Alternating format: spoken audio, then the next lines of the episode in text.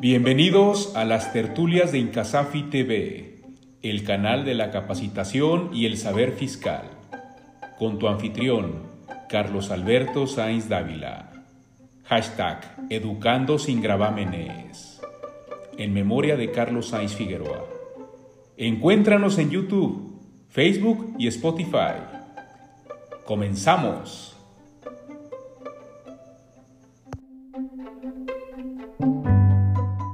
Hola, ¿qué tal, queridos amigos de Incasafi TV? Bienvenidos a una tertulia virtual más. Hoy me da mucho gusto, como siempre, saludarlos por este medio, llegar a donde quiera que ustedes andan, ya sea a través de que nos escuchen en podcast en la plataforma de Spotify o que nos puedan ver, dedicarnos un ratito para vernos aquí a través de la plataforma de YouTube. Y bueno, hoy estoy muy feliz por dos razones. La primera, por la invitada, una amiga que quiero mucho, que ahorita les voy a presentar. Y segundo, por eh, el tema que es eh, lo que se está eh, comentando mañana, tarde y noche, ¿no? El famoso tema de la reforma del outsourcing. Y bueno, para eso me da mucho gusto que haya aceptado la invitación Carla Rojas. Carlita, bienvenida y muchas gracias. No, Carlos, al contrario, para mí un honor estar aquí contigo y con tu gente que te sigue. La verdad es de que sí, un tema complicado y este, pues bueno, ya lo abordaremos con más calma. Muchísimas gracias por la invitación. Muchas gracias, Carlita. Y fíjate que siempre, antes de comenzar una tertulia, eh, solemos recordar un poco uh, con mis amigos, mis amigas que aquí me acompañan, cómo fue que nos conocimos. Y bueno, tú y yo nos conocimos eh, en realidad hace poco, ¿no? Eh, quizás nos habíamos visto por ahí, pero, pero de tener, una, tener contacto hace poco y todo fue culpa de Juan Carlos Llobeso, ¿no? Eh, y que ahora tenemos un proyecto juntos que se llama Tasa de Tres. ¿Te acuerdas de eso, Carla? Sí, claro que sí. Digo, ya nos habíamos, como bien dices, encontrado en algunos otros foros, pues en esto andamos, ¿no? Del ITESO, de la academia, de diferentes lugares, pero efectivamente fue Juan Carlos quien nos, nos juntó para hacer este maravilloso proyecto de tasa de tres, que la verdad, este, al principio se supone que iba a ser de un par de semanas y ya llevamos más de un año, entonces la verdad es de que ha estado padrísimo, me ha dado la oportunidad sobre todo de, de conocerte más a fondo como persona, ¿no? En lo profesional, insisto, ya nos conocíamos un poquito, pero en tema personal y pues el fortalecer y el crecer esta amistad que te agradezco muchísimo. No, al contrario, el agradecido soy yo. Y fíjate que eh, la apuesta de, Juan Carlos era que no nos fuéramos a, agarrar del chongo tú y yo, ¿no? Que según él, yo creo que no tanto, pero según él somos de carácter muy parecido, ¿no? Somos muy perfeccionistas y muy controladores y muy, todo lo contrario que él es, ¿no? Él es más desfasado, ¿no? Pero, pero bueno, pues eh, gracias a Dios ahí la llevamos. Y yo creo que siempre se pondera el, el más que la forma, que la que podamos tener tú y yo siempre es el fondo, ¿no? Y bueno, yo, yo aprecio mucho y reconozco eh, tu calidad como persona. No, la verdad es de que yo también le decía, este, me dice, es que son igual de intensos son igual de controladores, son igual de maníacos, ¿no? Entonces le dije, uy, vamos a tronar en la primera de cambios si somos iguales, ¿no? Y no, la verdad es de que hemos encontrado el, justo medio en donde cedemos y en donde eh, por el bien común del, programa y de nosotros y, que la amistad va más allá de, querer, ¿no? Este, protagonizar o de querer controlar o de querer hacer y creo que de eso se tratan las, las buenas amistades, ¿no, Carlos? Así es, y justo es lo que me gusta mucho de este proyecto ahora de Incasafi, que te da la oportunidad de encontrarte o reencontrarte con amigos, incluso aquí yo he grabado con amigos de hace muchos años, ¿no? Y que te da esa, esa oportunidad, ¿no? De, darte cuenta que finalmente pues, las personas ahí están. Y así como hay personas medias perversas, pues también hay personas siempre con la disposición de, de servir a los demás, ¿no? Y bueno, Carlita, a ver, Hace unos días se publica la tan sonada reforma del outsourcing, que ha traído eh, eh, a mucha gente, tanto trabajadores, sobre todo como empresarios, pero sobre todo en el ámbito fiscal, a todos de cabeza, diciendo que sí, que no. Y a mí me gustaría, si nos puedes compartir a la comunidad en Casafi TV, eh, primero, de qué se trata esta reforma para que después nos puedas ayudar a orientar lo que realmente sí trae y empezar a eliminar los mitos de lo que no trae. Sí, claro que sí. Pues mira, a mí me gustaría platicar primero desde el antecedente, ¿no? Hubo un proyecto de reforma presentado por el Ejecutivo con una intención que eh, fue en el mes de noviembre, se estuvo evaluando y traía varias deficiencias, sobre todo en cuanto a, a entradas en vigor, que hubieran sido terriblemente complicadas si se hubieran aprobado de esa manera, entre otras situaciones que, pues, por supuesto, en la parte empresarial no le, no le agradaba tanto, pero eh, hubo un paro de, de análisis de, esa, de ese proyecto con la consigna de que en este año iban a retomarlo iban a, en, el Inter iban a tener un diálogo social, ¿no? Entre el Estado, los patrones, los trabajadores, sindicatos, etcétera, para escuchar todas las posturas y ver la mejor manera de sacarlo, porque era un sí o sí sale, ¿no? Ese, esa era la consigna, o sea, de que sí va a salir esa reforma. Entonces, justamente el 23 de abril se da un, una, una, una, aprobación, pero eh, insisto, en el Inter, eh, entre la Cámara, la Cámara de Diputados saca una eh, adecuación a ese proyecto original y es el que tenemos hoy en día, ¿no? Ya, ya con algunas adecuaciones, tanto en plazos y sobre todo que lo que fue el punto medular de que se diera la reforma fue el tema de PTU. ¿No? El, el, que no venía previsto en la reforma original y, este, y se, se, habló del tema del PTU porque sabemos que muchísimas empresas que utilizan outsourcing, más que outsourcing, son lo que le llamamos comúnmente insourcing, ¿no? Entendiéndolas como que es mi propia empresa, o sea, empresas creando sus propias empresas para los trabajadores, para generalmente, pues, evadir, déjame decir esa palabra, no evadir el tema del pago del PTU a los trabajadores. Ese era el punto esencial o principal de la mayoría de las empresas que utilizaban outsourcing, o al menos eso es lo que decían las estadísticas. Y, y basados en eso, dijeron, bueno, está bien, vamos dejando un tope, o sea, vamos topándolas y con eso ya tú te quedas tranquilo, empresario, sí, entonces ya podemos darle para adelante a la propuesta, ¿no? Básicamente eso fue lo que, lo que ocurrió hablando como antecedente. Oye, Carlita, pero hay algo que a mí me llama mucho la atención, que es precisamente el año pasado quien anuncia la reforma es ni más ni menos que Carlos Romero, el procurador fiscal. Y el problema es que el argumento es un tema laboral, es decir, vamos en pro de defender los derechos de los trabajadores, pero creo que hay un tema más recaudatorio detrás, ¿no? ¿Tú, tú, tú qué piensas?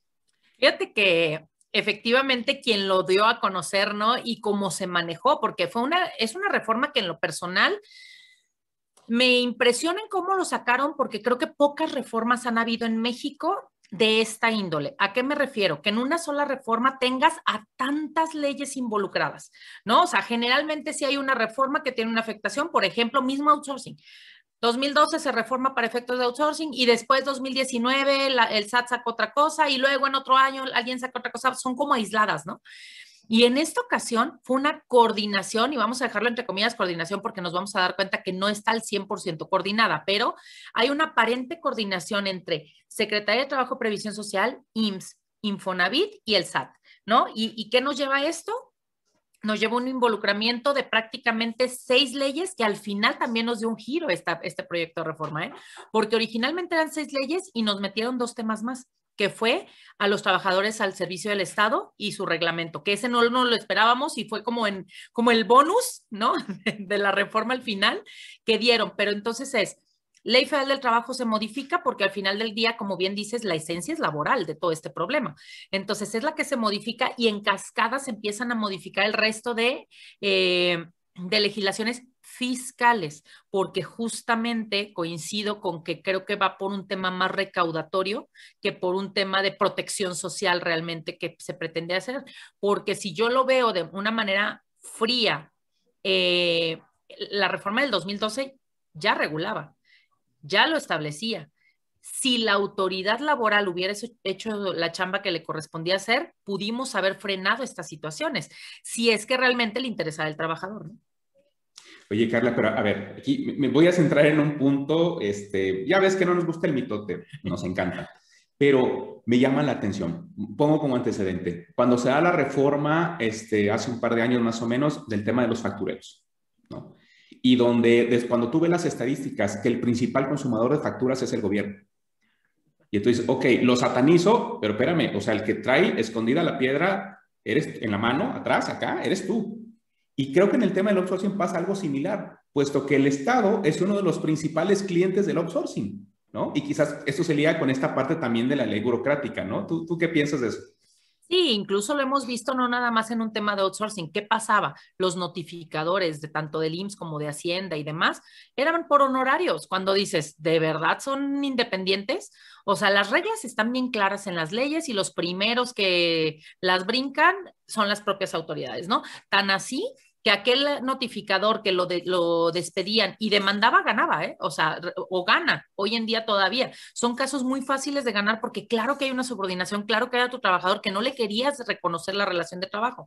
Y entonces, claro que eh, el tema de prestación de servicios de personal, hablando del uso, ahora sí de outsourcing, no de esta figura de independiente que te quieres hacer tarugo de que no es tu trabajador, sino el tema de outsourcing es de los que más utilizaba. Entonces, también fue una de las cosas que los empresarios en este diálogo y demás fue, ok, pero tú también le entras, ¿no? O sea, somos todos, y de hecho, si, si recuerdan en, eh, en, las noticias de los últimos meses, desde noviembre hasta que salió publicada, en todas las noticias estuvimos viendo varios ataques, digamos, de la propia gente que decía, pero pues si el gobierno es el que más las usa, el gobierno es el que más las usa, el gobierno, ¿no? Entonces fue tanto como esa presión social, considero, que dijeron, bueno, le entramos al, al quite todos, ¿no? Y entonces, de última hora, como te decía, como tipo bonus, dijeron, pues también entran los trabajadores al servicio del Estado junto con su reglamento.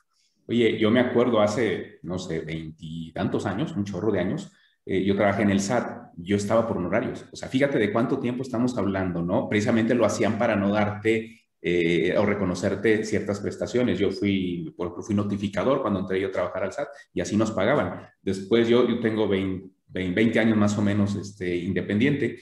Y eh, eh, bueno, el tema, te acordarás de Infonavit, los famosos despachos de interventores. O sea, que tú ibas a juicio y simplemente decías, ah, bueno, pues eres, entonces, si tú vas a, los interventores y los ejecutores, ¿no? Si me vas a ejecutar, pues es una facultad de imperio, entonces no, no eres servidor público, ¿no? Podrías entonces. entonces eh, creo que es jugarle un poco, hacerse loco, ¿no? Con todo esto. Pero bueno, Carlita, a ver, si pudiéramos como ubicar muy puntualmente los principales puntos que trae la reforma, ¿con qué comenzarías la lista? La prohibición. Creo que ahí el tema es que nos hablan de una prohibición tajante de la prestación de servicios de personal, ¿no? En donde dice, se prohíbe la, contratación de prestación de servicios de personal, entendiéndose como prestación de servicios de personal cuando tú pones trabajadores en disposición de un tercero, ¿no? Básicamente, eso es lo que nos dice y así empieza la reforma, de hecho, en su artículo 12, ¿no? Eso es lo primero que reforman en la prohibición. Segundo punto, cuando tú te vas al 13, como todas las leyes, les digo que me encantan esas legislaciones que te dicen, ¿no? Igual en, materia laboral pasa. Horas extras, te prohíbo el trabajo de horas extras. Bueno, si las trabajas, que no sean más de nueve y, y que sean al doble. Bueno, pero si trabajas extras, que sean al triple y te sanciono. O sea, o está prohibido o no, ¿no? Entonces, hicieron algo muy similar ahorita. ¿Por qué? En el artículo 12 te dice, prohibida la prestación de servicios de personal. Acto seguido, artículo 13 se permite la subcontratación de servicios especializados. Ok, o sea, se prohíbe o sí se permite, a cuáles servicios te referías. Obviamente estamos hablando de servicios en los que pongas en disposición trabajadores, pero que sean especializados y le puso dos condicionantes. Que esos servicios, para que se consideren especializados, tendrían que ser eh, no parte del objeto social de la empresa ni de las actividades preponderantes. Así lo establece, ¿no? Que ya, ya veríamos se ha discutido en foros, ¿no? De qué querrán decir con actividad preponderante. Actividades que realizan, actividades económicas preponderantes.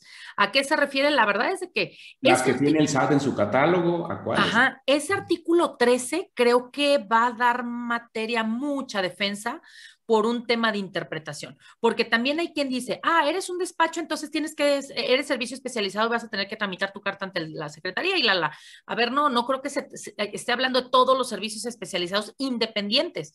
La, la, reforma, si tú la analizas desde la óptica de la exposición de motivos y con los demás artículos, más bien va en el sentido de que sean servicios especializados en disposición de trabajadores dentro de tu empresa, ¿no? No tanto que sean servicios especializados. Pero para, servicios eh, eh, no para los clientes. Correcto, entonces justamente el no ponerle una palabrita más, eh, el omitir ciertos detalles son los que nos meten en interpretación, ¿no? Y, al meternos ya en un, en un tema de interpretación, pues sabemos de que vamos a hacer las cosas y ya un tribunal nos dirá quién tendrá la razón, ¿no? Y ahí es lo complejo. ¿Por qué? Por las consecuencias que lleva. Lo dijimos desde el inicio, las consecuencias, más que en laboral, la verdad es de que en laboral, ¿en qué momento la vas a tener? Pues cuando el trabajador te demande, la verdad es de que no, la inspección no es tan, no es un método tan eficiente en este sentido y lo sabemos, ¿no? Eh, con el seguro social, mientras alguien lo tenga dado de alta, pues tampoco hay tanto problema, pero el problema es fiscal, la deducibilidad, el acreditamiento de esas facturas. Entonces, yo considero que generalmente nos vamos a empezar a encontrar con temas de demanda o, con temas de interpretación ante créditos fiscales. Eh, creo que ahí es en donde va a empezar a ser el tema, ¿no? Más que en tema laboral, siendo que es una reforma, como bien dijiste, laboral y de ahí debería de partir, ¿no? Y entonces y entra también el tema de, de, la seguridad social en su parte parafiscal, digamos, ¿no? O sea que entonces vamos a tener, este, cuando no te esté presionando el SAT por el tema de, de, de renta y de eventual IVA, te va a estar presionando el Infonavit o el Seguro Social por el tema de las aportaciones, ¿no? Y entonces al final termina siendo esto un tema más con fines recaudatorios que en realidad eh, eh, em, adoptar el discurso de que el paladín de la justicia, que es el SAT, que se preocupa por el tema de los trabajadores y que va a tener un impacto con la cuestión de la PTU, que ahorita también nos platicarás. Sí, no, por supuesto que, que creo que ahí hay un tema más político que, que realmente social. ¿No? O económico que social. Entonces, eh, al final del día, si, recordamos las últimas reformas que hemos tenido de cualquier índole, traen ese toque, ¿no? Ese toque más politiquero que, desgraciadamente sí a lo mejor pudiera ser una buena intención, si me dejas decirlo eh, de una manera, aquí entre amigos, ¿no? Es opinión personal. Este, más que esté mal o bien la reforma, porque al final del día el que está bien no tiene por qué preocuparle. Me explico, no tanto, porque realmente no tiene tanta afectación. Yo decía que esto ya viene regulado desde el 2012, que se preocupen los que estaban al arrastre con las outsourcing, con estrategias súper agresivas, porque ahí sí tenemos un problema. Pero más que preocupar esa parte es el tema de cómo venden la información. Ha pasado cuando que si el COVID, que si todo lo que, o sea, todo lo que nos ha pasado en las últimas reformas, todo lo que ha pasado en las últimas este, publicaciones en el diario oficial de la federación, una cosa es lo que se publica y otra cosa es lo que en las mañanas salen a explicar. Eso es lo, lo, lo, lo, para mí lo más grave, porque a mí me ha pasado que platicando de este tema, así como lo estoy platicando ahorita, de repente me dicen, ¿qué? ¿Acaso sabes tú más que el presidente? El presidente dijo otra cosa, ¿no? Pues yo te invito a que leas lo que el presidente, entre lo que el presidente dijo y lo que dice la reforma, y no necesariamente están saliendo a dar la información de manera adecuada, porque se están colgando de una reforma para efectos políticos. Ese es el, e, ese es el riesgo, en particular en esta reforma que involucra trabajadores y que sabemos que es millones de trabajadores, ¿no? Que los involucre y que están entendiendo mal la reforma porque nada más se basan pues en lo que dicen en las mañanas o en, la, o en lo que dice un periódico, que también suele ser amarillista. Sí, que ese, es un tema delicado, ¿no? Eh, sobre todo cuando una de dos, o el presidente no le entiende las cuestiones legales y por eso dice otra cosa, y por, es más una estrategia a lo mejor incluso de comunicación, o lo que podría ser más preocupante, el presidente sí le entiende y la perversidad es tal que nos lleva a mentirle a la gente. Pero finalmente, como dice el dicho, ¿no, Carla? La culpa no la tiene el indio, sino el que, lo hace, el que lo hace compadre. Es decir, al final, en realidad, el gran responsable es el presidente o nosotros, el pueblo bueno y sabio, que no le entendemos ni le queremos entender y no nos gusta meternos o profundizar más allá de estos temas y simplemente nos quedamos con lo que dice una mañanera o lo que dice una nota. Hay que recordar que lo que se diga en la mañanera no es ley. Correcto. La ley, la ley es lo que pasa por el Congreso.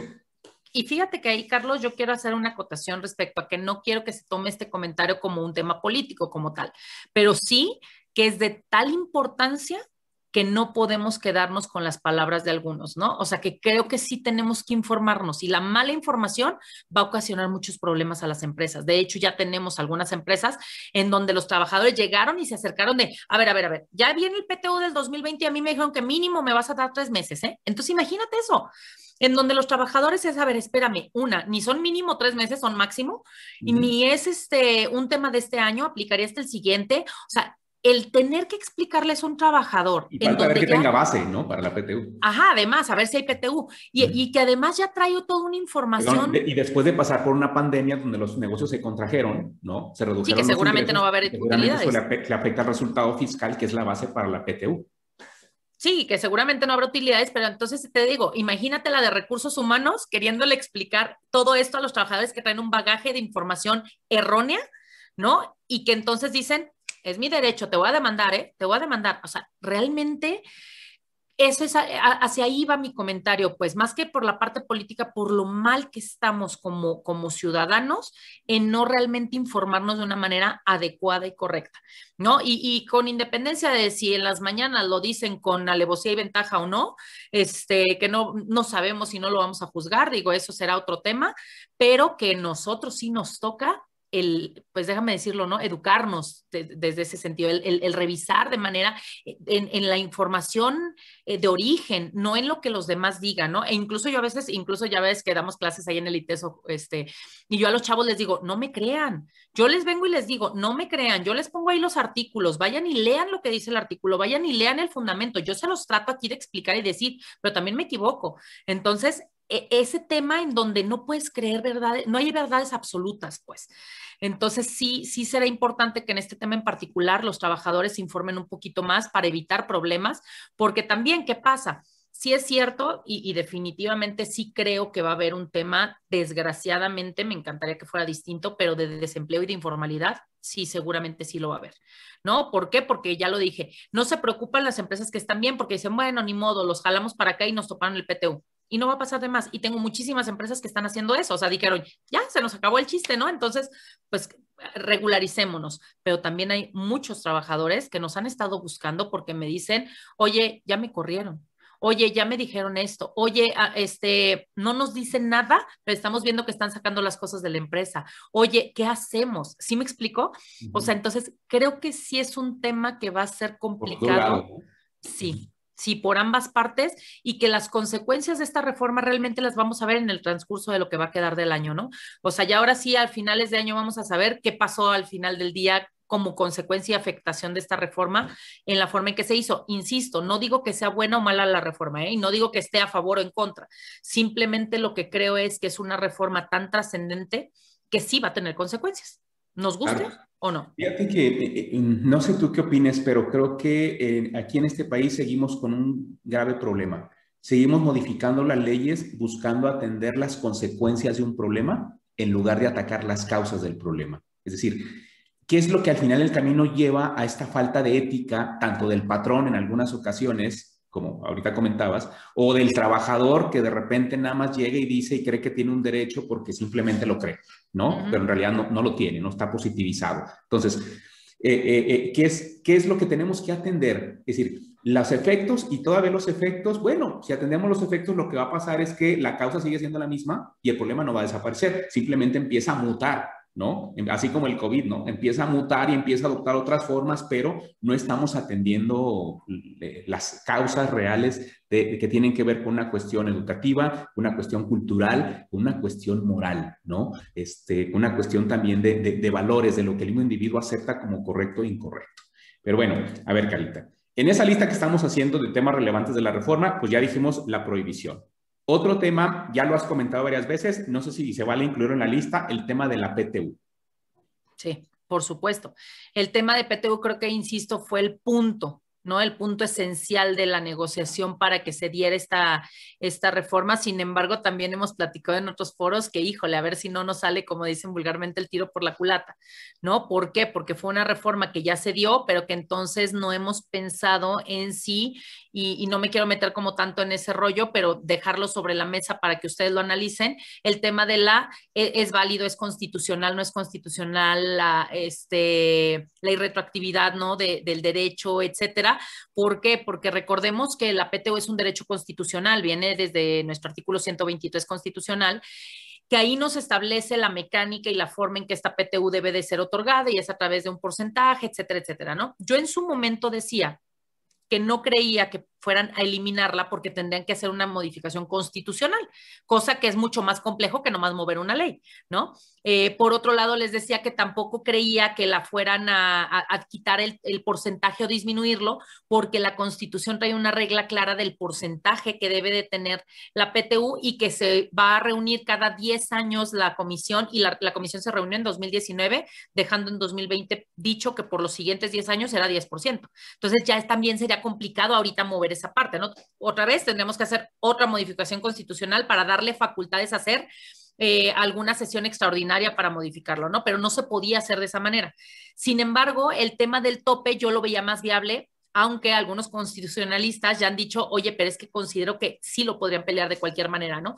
Porque el tope sí lo podría, porque no estás cambiando la mecánica que dice la, la, la como tal, la constitución o la ley, de, eh, perdón, la, comisión, pero sí en ley manejar un tope. Hoy se maneja un tope, ¿no? Incluso desde, desde toda la vida se ha manejado un tope para algunas personas de un mes de salario este, de PTU en lugar de lo que les corresponda cuando los ingresos vengan derivados de la propia actividad de la persona, ¿no? Sobre todo para personas físicas. Eh, desde mi entender en ese sentido, decías, pues sí, un tope sí es más válido, ¿no? Y ya cuando lo platiqué con, eh, personas de que, que, están mucho más inmersas en el tema constitucional, dije, ay, caray, porque entonces, si es cierto, este tema del amparo que pueden llegar a interponer los trabajadores, pudiera echar abajo esa reforma, o sea, ese, eso en particular, ¿no? No toda la reforma, pero esa situación en particular, y fue por lo que aceptaron los empresarios. Entonces, imagínate, se van a quedar, como dicen, como el perro de las dos tortas, ¿no? Sin lo del PTU, pero ya ahora sí afectados por el tema de outsourcing. Entonces, creo que es un tema complicado. Los trabajadores sí están con mucha incertidumbre, con mucho desconocimiento. ¿Qué dice específicamente esta reforma en PTU? Lo que nos, no cambia la mecánica, no cambian los plazos, cambia solamente un aspecto. Artículo 127, fracción octava. El 127 nos habla de las excepciones, ¿no? Y fracción octava nos dice, el PTU estará topado a tres meses del salario del trabajador o a tres, al promedio de las tres PTUs de los tres años anteriores, lo que sea más favorable para el trabajador. Ese es el tope, ¿no? O sea, son dos filtros, el que sea más favorable, ese es el tope que tú le vas a dar al trabajador. En lugar de uno, o sea, de uno se va a tres. no, son, ah, eh, bueno, es que el de un mes es solamente para un grupo y ese no se cambió, ese sigue quedando en un mes, más bien para el resto de trabajadores. Y aquí algo bien importante que quiero puntualizar, muchos creen que este tope solamente va a aplicar para los de outsourcing y no, está en, el está en la regla sin una excepción. Por lo tanto, es para todos los trabajadores. Eso trajo un perjuicio también. ¿Por qué? Porque había Aprovechar personas... la reforma de outsourcing para tocar la PTU de manera general. De manera general, correcto, porque hubo personas a las que pues siempre le dieron su PTU como era, ¿no? No había un tope y ahora me lo vas a topar. ¿Qué pasó?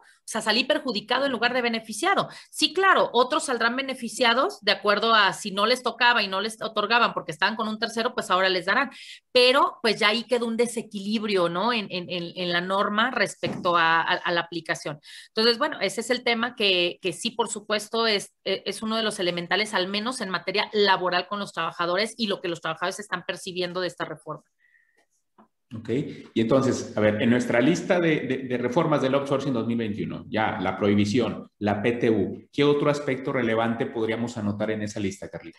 En el, segundo aspecto que faltaría ahí, eh, que ya lo habíamos platicado, es que sí se permiten los servicios especializados, o sea, es la prohibición, servicios especializados y permitidos, PTU, ¿no? Si lo ponemos en ese orden. En servicios especializados, para que te consideren servicios especializados, tendrás que tramitar un documento ante la Secretaría de Trabajo y Previsión Social.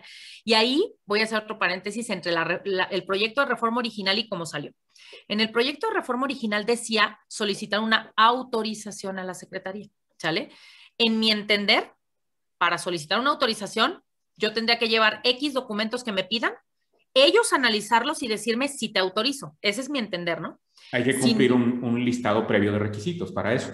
Y una evaluación por parte de la autoridad para que me autorice, ¿no? Eh, yo lo entendería así con la simple palabra de decir una autorización de la Secretaría. Cuando sale la nueva, ya no dice eso. Ahora dice registrarte en un padrón lo ah, cual no, depende de que me califiques nada, simplemente es un acto muy sencillo donde yo voy y me anoto y ya. Así pareciera, bueno, yo lo entendería así. No han salido las disposiciones, las disposiciones saldrán en los siguientes este, 30 días después de la reforma, o sea, vamos a hablar del 24-25 de, de mayo, o sea, es cuando vamos a saber de esas disposiciones. Pero si solo nos quedamos con esas palabras, yo entendería que en la primera iba a haber una evaluación con autorización y en la segunda un simple registro. Y entonces un registro te va a dar realmente los elementos para decir si eres personal este, especializado o no, no, no lo hace. Entonces, ¿qué consecuencias o qué diferencia le veo al, original a, este? Que en este, a pesar de tú tener un documento que te emitió ya, no un documento porque fue un registro, ¿sale? El ya me registré ese padrón, no importa lo que me pidan, podrían el día de mañana decir, pero no cumples con las características. Entonces, de todas maneras, quitármelo. Una autorización no, una autorización considero que sí debería de conllevar ya como tal un análisis y una aceptación del, del tipo de servicio, ¿no? Pero un padrón, un padrón no. Entonces, ¿a qué creo que se puede aperturar aquí? La posibilidad de una fiscalización futura de ahorita decir, ahorita ponemos a todos a que se registren en una plataforma y luego con calma vemos a quién se lo quitamos. O luego vemos quién sí lo está haciendo bien o no. Y eso se me hace complicado, ¿no? Perversón. Sí. ¿Y no crees que también pudo haber sido un poco de la misma estira y afloja con los empresarios? Que no, no, no, espérame, ahorita no me pongas una autorización, ahorita nada más dame chance de registrarme. Sí pudiera ser, definitivamente. Sin embargo, las consecuencias creo que entre la primera y la segunda son muy radicales, entonces hay que tener cuidado. Porque, ¿qué quiero decir con esto? Que no nos vayamos con la finta de ya, él ya me entregó su carta, ya fregué. No, él ya te entregó tu carta, verifica esto, esto, esto, esto. ¿Qué, qué es eso que tienes que verificar? La, autorización es validante. Así es, que realmente sean trabajos especializados, que realmente lo está haciendo con equipo y materia prima propia, que realmente, sí me explico, o sea, tendríamos ahora, entonces, ¿qué hicieron? Y eso, conjugado con el siguiente punto que vamos a poner en la listita, yo algo que he dicho mucho, ¿no? Este, desgraciadamente hoy a quienes volvieron fiscalizadores fue al, al beneficiario del servicio. El ya vimos que el IMSS, el SAT, este, la Secretaría no tienen o no quieren o como haya sido la capacidad para fiscalizar a todo el mundo. Pero hoy te dicen, a ver, Carlos, ¿tú me vas a contratar? Sí. ¿Quieres que sea deducible tu factura de lo que yo te estoy dando de servicio? Pues sí, claro, ¿no? Ah, entonces dice la secretaría que debes de pedirme esto, esto, esto y un montón de documentos. Entre ellos, demuéstrame que pagaste las cuotas, fíjate, entrégame, yo te tendré que entregar copia de mis nóminas, de los pagos de mis trabajadores, de los pagos antes de seguridad social, de que retuve este e, el ISR, de que lo enteré con la copia del pago, con la declaración, de que enteré el IVA, de que hice, caray, ¿no? O sea, pues ya poco nos falta para decirle entrégame tus estados financieros y dame la cuenta bancaria y la clave para yo hacer las transferencias de una vez, ¿no? Oye, y esto nos vuelve otra vez un país eh, eh, con, una, eh, digamos, normación, una normativa regulatoria más compleja, ¿no? Es decir, nos vuelve más burocráticos otra vez. Este tema por el que tanto hemos luchado y este tema que nos tiene en los rankings internacionales de media tabla para abajo siempre, ¿no? O sea, esto otra vez nos nos torna en, una, en un territorio complejo para hacer negocios por toda la burocracia. Definitivamente. Si recuerdan, hace cuatro años fuimos el primer lugar a nivel internacional en ser los más complejos en cálculos de impuestos. El primer lugar. Eh, ya ahorita estamos como en el tercero, ya no, ya no estamos, bueno, quién sabe después de esto, ¿verdad? Pero estábamos en el tercero, el, el 2019, pero efectivamente es muy complicado venir a hacer negocios en México. Y justamente, fíjate, el, el, círculo vicioso, ¿verdad? Es complicado venir a hacer negocios en México y justamente por eso nacieron las outsourcing, porque el tercero que estaba en un país, que es de un país distinto, pues no sabe de las políticas este, eh, nacionales, no sabe de la legislación nacional al 100%, le es muy complicado y mejor prefiere subcontratar. ¿no? De ahí nació justamente el outsourcing, de la complejidad que era para alguien querer salir a otros países, a empezar a producir, poner cadenas y demás, y decir, oye, no me tengo que aprender las 30 formas distintas de pagar impuestos, mejor se lo dejo a alguien local de ahí nació. Y entonces fíjate cómo ahorita estamos volviendo de una manera como extraña, eh, eliminando el tema de outsourcing, volviendo a algo similar como esto, ¿no? Y seguramente también va a tener repercusión un, problema eh, que tenemos muy fuerte, que es también el tema de la corrupción. Porque entre más normas tengamos que cumplir, ¿no? obviamente más burocracia, menos competitividad para efectos de, de hacer negocio en este país, pero también eso le va a abrir más la puerta al tema de la corrupción, ¿no? Y esto me lleva a, un punto, Carla. ¿Tú crees que esta reforma, que en realidad eh, tiene un fin más recaudatorio, pero eso significa que las economías se formalicen o sigan formalizándose y que entonces, pues yo, mis trabajadores sigan estando registrados en el Seguro Social y demás, pero ante tanta complejidad, ¿crees tú que esto pudiera dar pauta a, la informalidad, es decir, que la gente diga, ¿sabes qué?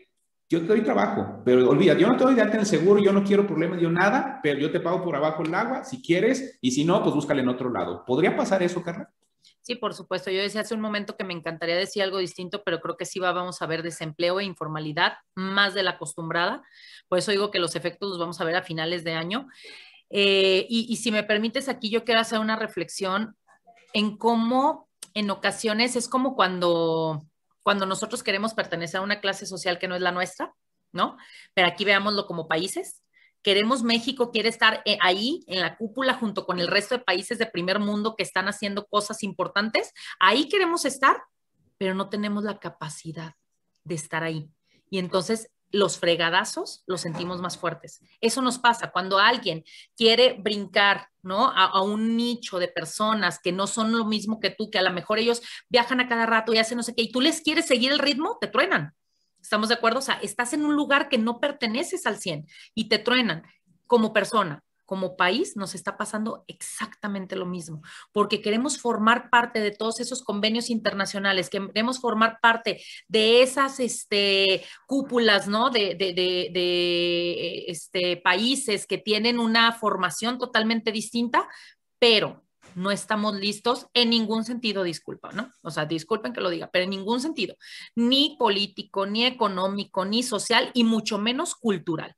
¿No? Simplemente lo vemos con el tema y ahorita lo decías hace un momento, ¿no? Oye, la mala práctica de un empresario que ahorita sigue buscando cómo sí sigo haciendo lo que, me, lo que estoy haciendo mal. O sea, lo estoy haciendo mal. Ya me están regulando y lo quiero seguir haciendo mal. Es cultural, no es por legislación. No es porque el de la mañana salió a decir algo, me explico, o sea, es cultural.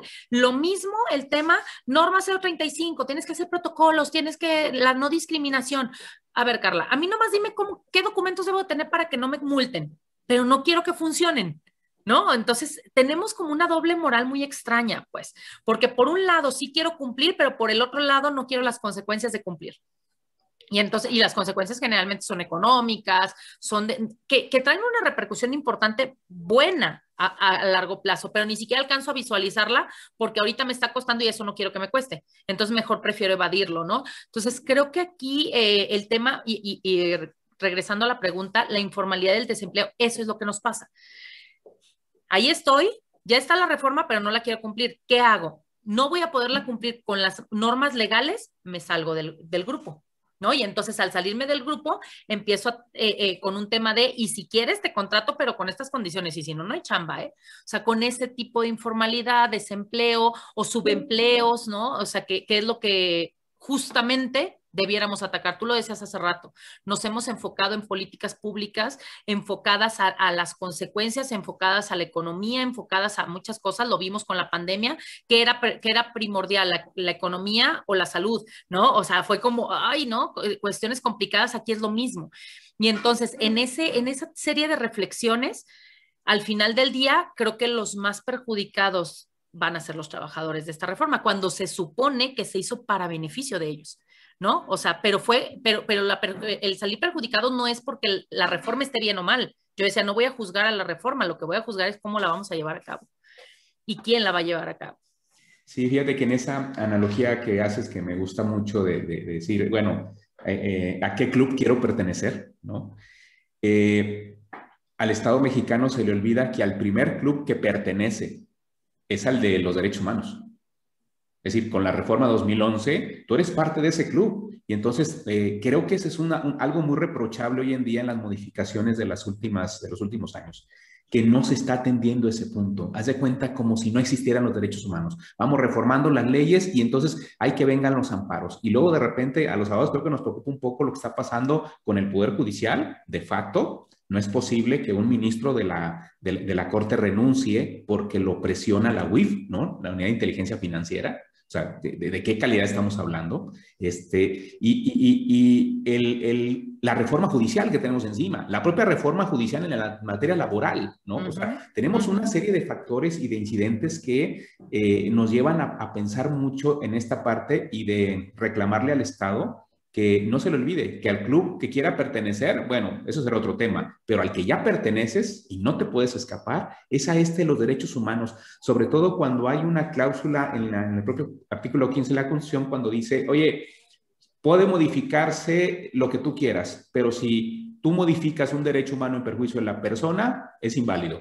¿no? Y entonces entra también todo el tema del bloque de, convencionalidad en ese tema, ¿no? Entonces, yo creo que ahí, ahí es una cosa que, pues los que nos dedicamos a esto somos los que tenemos que platicarlo y ponerlo en la mesa para que se comente o se, o se toquen estos temas, Carla, porque si no, nos perdemos entre tanta regla, nos perdemos entre tanto cumplir, que si hay que declarar, que si hay que decir, que si el aviso antilavado, este, por actividad vulnerable, que si la declaración, que si el formato, que si todos estos requisitos para que no me multe la autoridad laboral, que si la seguridad de higiene, y nos perdemos en ese universo de tanta y tanta y tanta y tanta norma que alguna vamos a incumplir, ¿no? A veces como la cobija, ¿no? A veces por taparnos arriba nos destapamos los pies y al revés, pero creo que tiene que ver con esta misma inercia, que seguimos atendiendo las consecuencias del problema en lugar de atacar las, las causas, ¿no? Y bueno, Carlita, mm, ¿habría algún otro punto importante de la reforma del outsourcing que tú pondrías sobre la mesa?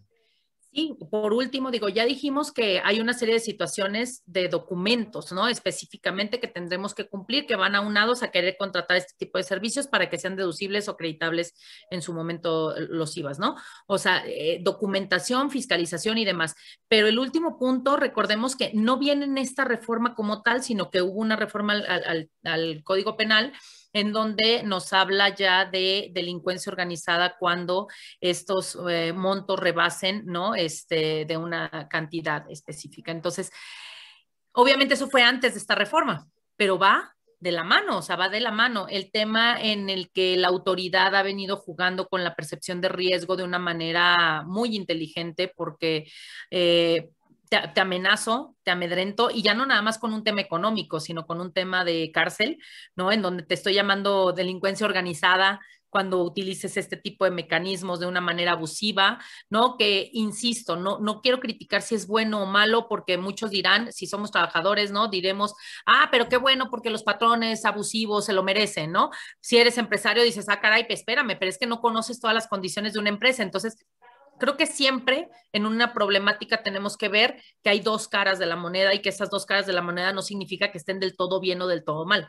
Creo que es un tema eh, complicado de poder juzgar, ¿no? Este, por, por, lo mismo que decíamos ahorita, oye, las empresas que se van a ir a la informalidad, entonces ponles un atache. No necesariamente. ¿Qué pasa? A lo mejor no tienen todavía la capacidad económica. Decíamos, vienen de una pandemia y entonces vienen de una pandemia en donde no tienen, ya no digo utilidades, traen pérdidas, traen un rollo. El absorber esto, o desaparece la fuente de empleo, o hacen esto. ¿Sí me explico? No, no es justificación, ¿eh? Tampoco. Simplemente quiero que también nos volvamos un poquito más empáticos en que no puede ser blanco y negro, ¿no? O sea, que no puede ser él es bueno, él es malo. No puede ser él cumple, él no cumple.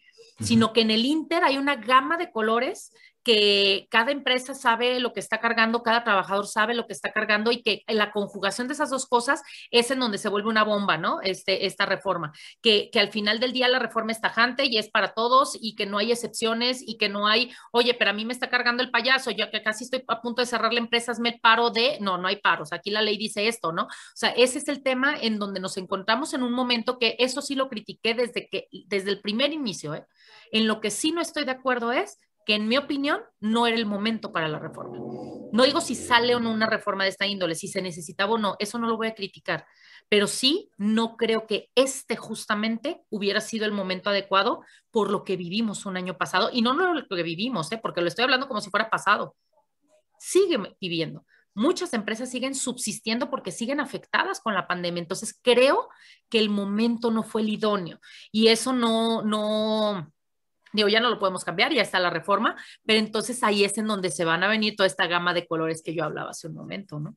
Sí, es, está, eh, eh, me gusta mucho esto que dices.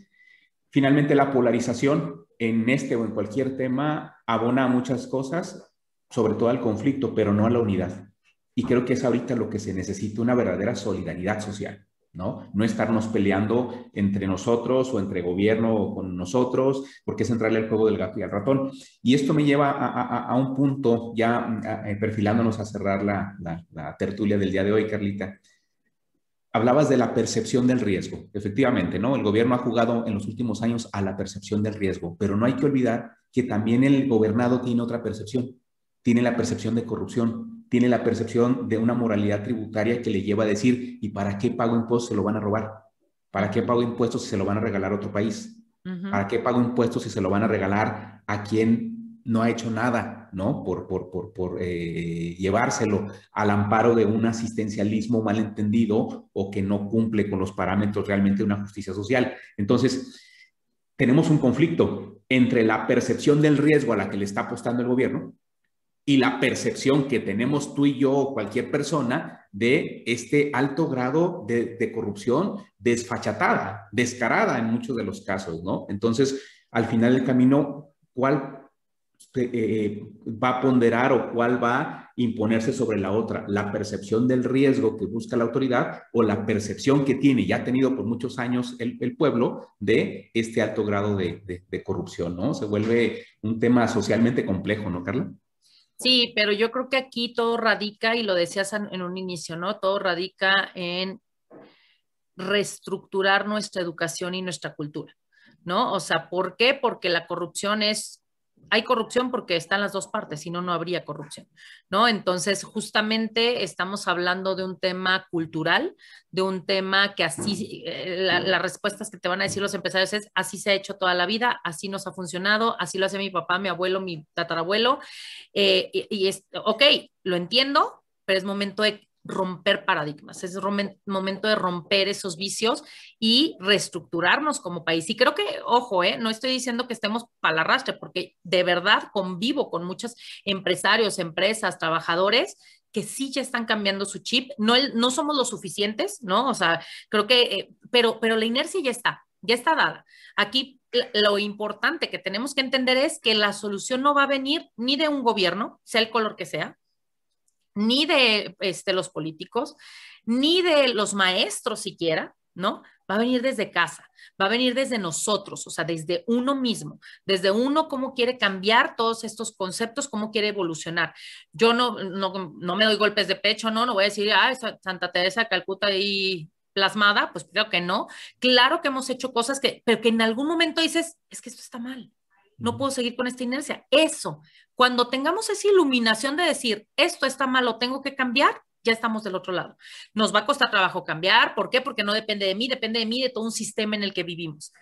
Pero cuando por lo menos tú te des cuenta que ya lo hiciste mal y que lo puedes cambiar, creo que ahí es en donde radica la diferencia. Y hoy sí encontramos tanto trabajadores como empresas que están trabajando en pro del trabajo, de, de seguir produciendo y seguir empleando. Y porque tú lo decías, ¿cuál es el problema de origen? El desempleo. Esa es la realidad. Ese es el problema de origen y ese no se ha atacado. Seguimos teniendo millones de personas desempleadas, millones de personas con subempleos y entonces eso es lo que debemos de atacar más que, y si lo atacáramos de manera sistemática, de manera inherente, la fiscalización estaría bien. Hacia las causas, ¿no? Correcto. Carlita, eh, para terminar eh, eh, la, la, plática, las reflexiones de hoy, que las he disfrutado mucho, ¿Habría algo que pudieras recomendarle, no sé, en un minuto con este tema la, de la reforma del outsourcing al trabajador y en otro minuto al empleador? Sí, por supuesto. Mira, voy a empezar con el tema del trabajador. Creo que como trabajadores es informarnos, informarnos qué realmente es la reforma, qué me puede afectar, sí, a lo mejor estar en un tema de no permitir un abuso, ¿no? Por parte de, los patrones en esta transformación de reformas que recuerden que tienen mecanismos de defensa y no necesariamente defensa que estoy hablando, vete a juicio. Están las conciliaciones, hay que sentarse a hablar, a dialogar con los empresarios, a tratar de buscar el punto medio para no quedarnos sin trabajo, para apoyar a la empresa y demás, ¿no? También no, no, no el que acudamos inmediatamente a un juicio y no por defender al patrón, porque no es la forma. ¿Qué prefieres? ¿Un juicio que ganes en cinco años y demás, o llegar a una buena conciliación ahorita que te, que te mantenga en el empleo. Me explico, o sea, llegar a conciliaciones creo que es lo que debemos de tratar de trabajar principalmente antes de pensar en un conflicto. Pero por supuesto, si se agreden los derechos del trabajador, que vaya a la Junta y que los, los, los exija, ¿no? Pero, pero bajo el entendimiento de que sí me toca exigir. Por eso dije, el primer punto es informarte sobre todo eso, ¿no? Informarte. Y, por, y, y lo que creo que lo que le toca al trabajador poner de su parte es pues hacer lo que le toca hacer, que es ser productivo, que es acudir, que es estar bien con la empresa. Pero por parte del empresario, pues también es esa reflexión, ¿no? O sea, de tratar de no encontrar ahorros en los trabajadores. Hay muchas formas de conseguir ahorros y, creo que la peor forma es en el trabajador, recordar que, como tú bien lo decías, derechos humanos, ¿no? Derechos básicos, es el que los trabajadores son seres humanos que también necesitan y que también tienen necesidades eh, importantes en sus casas, en su persona. Entonces, que tratemos de encontrar el cómo lograr eh, trascender a esta, a esta reforma de la manera menos agresiva posible, que, que, ahora sí que esto va dirigido a aquellos empresarios que pudieron haber estado haciendo prácticas muy agresivas, creo que es un momento de reflexionar y de enderezarlas, ¿no? O sea, que no busquemos el cómo sí seguir haciendo esto, sino el cómo ya tratar de enderezar las, las actitudes que estábamos teniendo y les aseguro, porque lo he visto, yo lo he vivido con empresas en donde al principio, claro, cuesta dinero, trabajo, tiempo, esfuerzo y mil cosas, pero a la larga sí obtienen mejores resultados. ¿Por qué? Porque su gente se va a poner la camiseta, porque tienen mejores productividades, que es lo que a veces no visualizamos, ¿no? Entonces, sí, el tratar de enderezar, el asesorarse de manera adecuada, porque también el hacerlo a la brava, el yo pensé, yo entendí, yo se van a meter en problemas. Entonces, el asesorarse de manera adecuada en cómo hacer esta transición, cómo eh, este, hacer esas adaptaciones. Y yo creo que si ambos ponemos de nuestra parte en ese sentido, va a ser mucho más fácil la transición del outsourcing. Menos polarización y más solidaridad, ¿no? Más empatía. Correcto, correcto. Oye, Carla, la verdad es que he disfrutado mucho la, eh, tertulia del día de hoy. Muchas gracias por, por las reflexiones y por el tiempo que, nos has obsequiado a toda la comunidad de Incasafi TV. No, al contrario, muchísimas gracias a ti. Como siempre es un placer platicar entre amigos. Muchas gracias y agradezco a los que nos estén escuchando y pues el que sigan a Incasafi, lo compartan para que llegue a más personas esta información. Y yo aprovecho, con tu permiso, para mandar un saludo a tus hijas eh, y también a tus papás que seguramente cuando este programa se publique, pues ahí van a estar al pendiente para, para ver qué dice la hija y ver qué dice la mamá, ¿no? Un saludo a ellas. Y también hay que mandarle un saludo, los mencionamos a nuestros alumnos del ITESO, ¿no? Particularmente a los de normativa de la construcción, son ingenieros, arquitectos. Y yo también aprovecho y le mando un saludito a mis eh, alumnos de, de Derecho, de, la asignatura de actos y procedimientos administrativos, también hemos hablado de estos temas, incluso hemos analizado el, vigente Plan Nacional de Desarrollo, ¿no? Y hemos encontrado muchas inconsistencias desde el punto de vista de la ley de planeación y desde el punto de vista de la propia Constitución, ¿no? Y a los de seguridad social, a los de derecho de la seguridad social también. Un beso y un abrazo a todos ellos y eh, también eh, agradecer a toda la gente que nos sigue en las redes sociales eh, eh, recuerden que nos pueden encontrar en YouTube, eh, también pueden encontrar o ver qué estamos haciendo en la página de Facebook y también en Spotify, en todos los casos como en Kazaji TV. Muchas gracias a todos. Gracias, Carlita. Un abrazo y nos vemos pronto. Muchas gracias. Hasta luego.